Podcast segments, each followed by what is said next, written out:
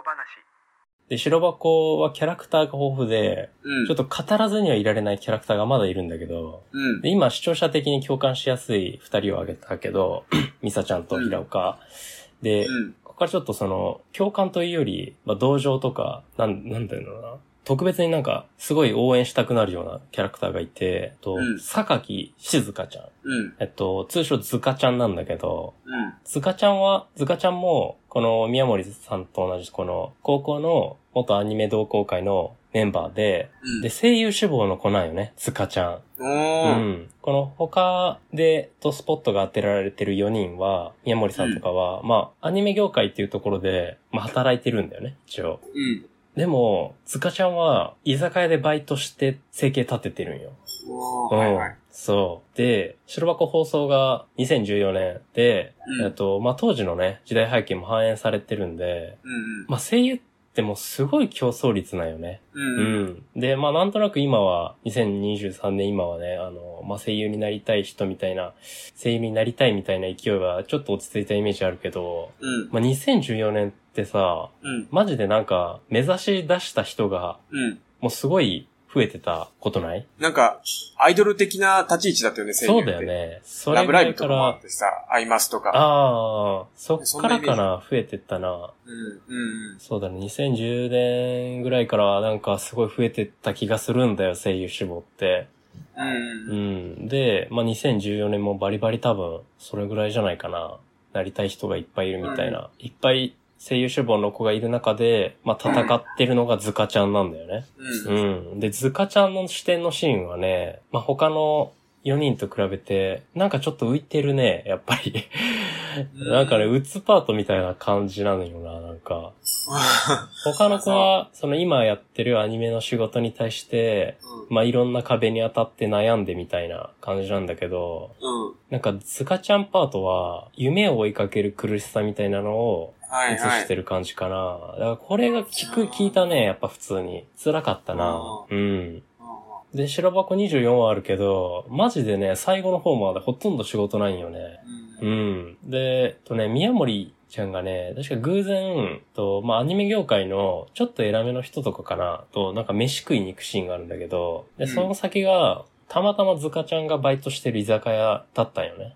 うん。うん。で、で、宮森ちゃんと、まあ、ズカちゃんがパッと目合って、ああ、みたいな感じになるんだけど、うん。で、会社の人が、あれ宮森さんの友達みたいな感じで聞聞くんよね。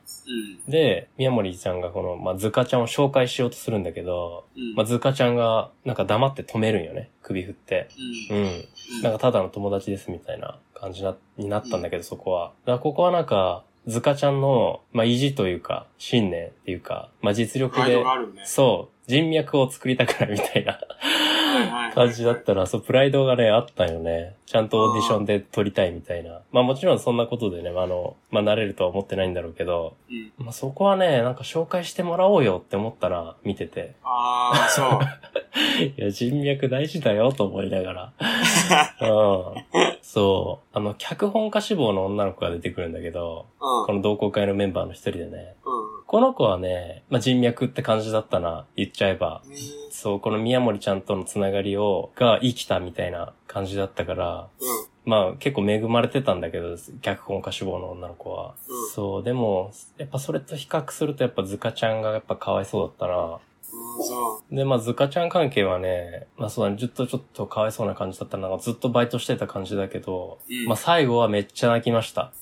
えそう、ズカちゃん関係はやっぱね、辛いシーンが多かったな、多かったから、うん。めっちゃ泣けます、最後。えいい話だった。えうん。ここはマジでドラマだったな。っていうね、まあ夢を追いかける女の子、ズカちゃんの話が、まあ白箱には欠かせんかったね。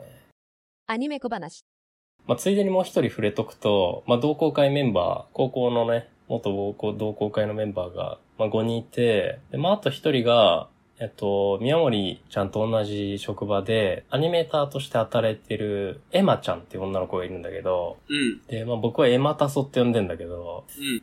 エマタソの悩みはね、まあクリエイターの誰もが通るような悩みで、うん。なんか上手い人が近くにいるから、なんかそれと比較して、まあ、全然自信ないみたいな。うん、はいはい。これからなんかやってく自信ないみたいなアニメーターとして、う。うんん、全然私上手くないやんみたいな感じの悩みの話だったな、エマタソは。まあ、エマタソの話はまあ、そんなにないからでも、僕の中では。うん。うん、いい話だったけど、エマタソ関係も。あちょっと長くなりすぎるんで、まあ、エマタソはこんなもんかな。うん。まあ、キャラクター関係はまあこんな感じだけど、うんやっぱ白箱全体としてはね、この、なんかアニメ業界の、まああるあるみたいなのが、まあ本当にあるあるなのかどうかわかんないけど、うんまあ面白くて、あの、まあ展開作りのためだろうけど、うん。なんか結構ね、ヘイトを買うキャラとかもちょくちょく出てくるんだけど、うん。で、まあその一人にね、あの、漫画の、うんと、アニメ化する原作の漫画があるんだけど、あ、その、白箱に登場する、えっ、と、武蔵のアニメーションが、まあ、これから作ろうとしてるアニメの。漫画があって、で、それのうん。編集者が出てくるんだけど、漫画のうん。作者の担当の編集者が。うん。まあ、この人がね、まあ、かなりヘイトを買うような感じのキャラで、うんそう、だからね、なんか、あれだな、編集の人に対して、ちょっと思うことあるんじゃないかな、みたいなことを、まあ、思ったりもしたな。そうこういうなんかモモデルがいたんかな、みたいな。ああ、はいはいはいはい。そう。なんか他の作品でもさ、うん。なんか編集者の愚痴みたいなのが、まああるような作品があったりして、うん。で、まあアニメ小話の一回取り上げたけど、あの、月刊少女野崎くんあるじゃうんん。で、あれも、うんと、漫画を描く男の子が主人公の話だけど、まああれもなんかね、編集者さん、なんかヘイトを買うような編集者が出てきたりして、そう。なんか、癖がね、強い人多いんかなみたいなのをね、ちょっと思ったな、編集者。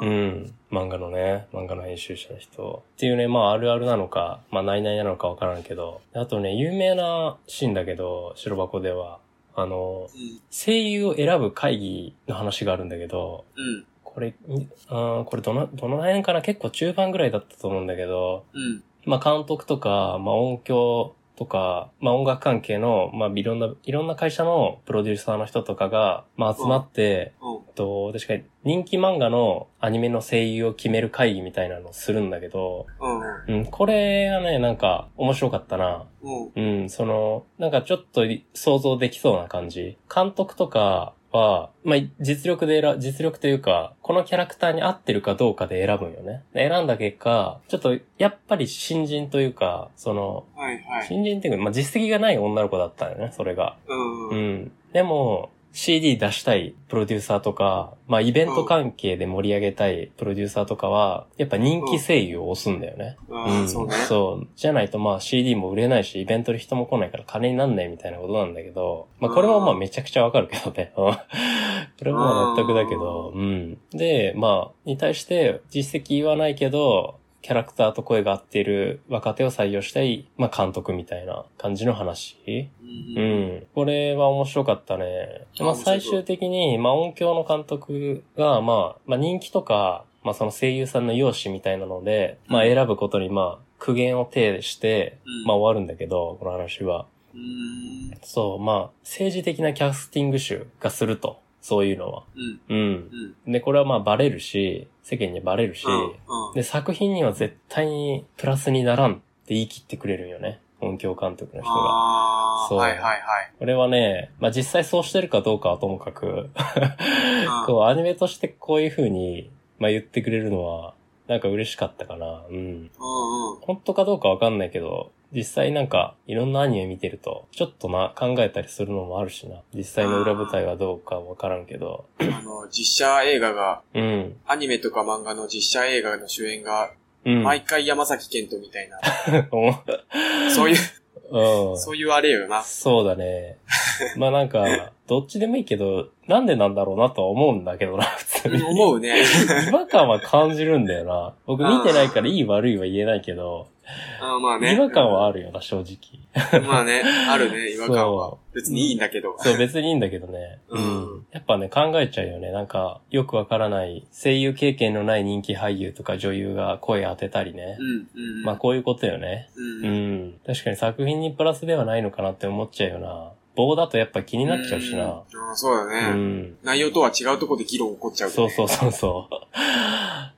うあそれよりはな、あれだな、実力あって人気の声優さんは無難ではあるな。うん。ね。うん。で、まああとね、結構なんかやっぱ実際の、まあ、人物をモデルにしてるんだろうなっていう人が、まあぼちぼち出てくるのね。うん。ええ。で、まあ中の人もね、まあ裏方なんで、まあもちろん、うん。まあ本当にモデルがいるのかどうかわかんないんだけど、まあモデルがいるらしいです。いろんな監督とかね。うん。ええ。庵野秀明さんをモデルにしたであろうキャラクターも出てくるけど、え、庵野さんわかる？あ、安野さんはわかる。うん。もう菅野光明っていう名前出てくるんだけど、もうあま、そう、もう、めちゃくちゃまあわかりやすいんだけど、うん。まあエヴァとかはまあ、そういうなんか、このアニメなのこと言ってんだろうなみたいなのも、まあいろんなことぼかして言うから、まあそういうなんか、うん。いろんなアニメ見てきた人は、そういうのも面白いかもね。見てると、探すと。あ、そうだね。うん。うん。アニメ小話。っていう感じかな。うん。まあ個人的には、なんかキャラクターが、白箱は全体として面白かったかな。うん。なんか今日聞いたキャラクター全部に共感できそうな感じはあったな。そうなんよな。なんか、共感ないよな、やっぱり。うん。たくさんキャラクターいっぱい出てくるから、なんか誰しもがなんか仕事論みたいなのを持ってて、そう、それがなんかね、おもろいよね。それこそなんかいろんなもの作ってる人とかは、エマタソとかね、めっちゃ共感できると思うし、うん。ううん。ん。で、まああと、まあ普通に内容も面白いね。なんかこういう感じなんかなみたいなのが、うん。そう、ちょっと想像させてくれるみたいな。うん。正直白箱見るまでは本当何にも知らんかったからな。制作進行って何みたいな感じだし、はいはいうん、こんな感じでアニメ作ってんだなみたいなのがまあざっくりわかるみたいな。うん。でまあ、お仕事アニメだけど、まあ熱いシーンもあるんでね。うん。そう。で、まあ僕劇場版も見に行ったけど、面白かったっす。あ、そうう。ん。そうだね。打足感なかったな。普通に僕はおもろかった。うん。いい話でした。俺が白箱見たのは、うん。確か学生の時か社会人成り立てぐらいだったのよ。ああ、なるほどね。はいはいはだ、だからもしかしたら今見たらハマるかもしれんい。ね。そうだな。いろいろ社会人経験経て。そうだね。うん。ちいやょっとまた見てみようか。そうだな。いや、社会人成り立てだとまだちょっとな、共感はしづらいかもしれん。まだ夢見てるからな、うんうん社会人にそうだ。ね。見てた。ううんんうん。現実を知ってからが本番かもしれん。うん、かもしれんね。ね見てみるわ、また。うん。